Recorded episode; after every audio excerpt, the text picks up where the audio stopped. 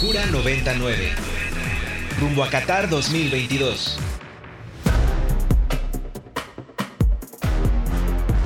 Son ocho los estadios que albergarán los partidos de la Copa Mundial de la FIFA Qatar 2022.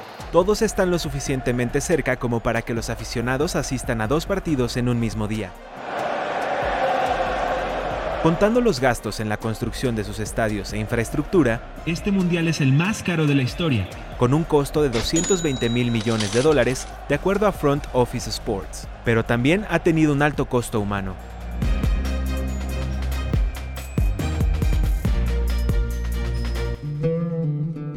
Amnistía Internacional documentó cómo migrantes de India, Bangladesh y Nepal que trabajaron en la construcción de estadios como el Jalifa desde hace 12 años, fueron víctimas de varios tipos de explotación. Les quitaron su pasaporte, no tenían libertad de salir de los campamentos ni cambiar de trabajo, exorbitantes cobros de comisiones de contratación, retrasos y mentiras respecto al salario. I don't make any complaint. I'm scared. They will take, they will, they'll cancel my visa. If I lose this job, they will throw me out of the country. But I will still have a huge debt to pay. La FIFA debería reservar inmediatamente los fondos necesarios para proporcionar una reparación adecuada y evitar el legado de una Copa Mundial de vergüenza, dijo Minky Warden, directora de iniciativas globales de Human Rights Watch.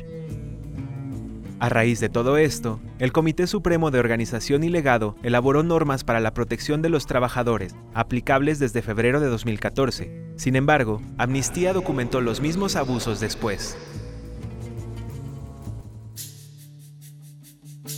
The Guardian calculó en los primeros meses del año una cifra de 6.500 migrantes muertos, basándose en información proporcionada por los países de origen.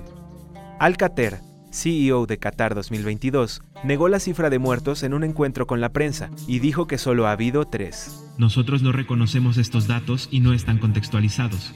Y enfatizó que se trata de una campaña de desprestigio. En una carta abierta firmada por Amnistía Internacional y varias organizaciones de derechos humanos, se instó al presidente de la FIFA, Gianni Infantino, a trabajar con Qatar para crear un programa de reparación integral e indemnizar por todos los abusos laborales por al menos 440 millones de dólares. ¿Qué piensas de toda esta polémica? Mándanos tus comentarios a arroba ibero99fm.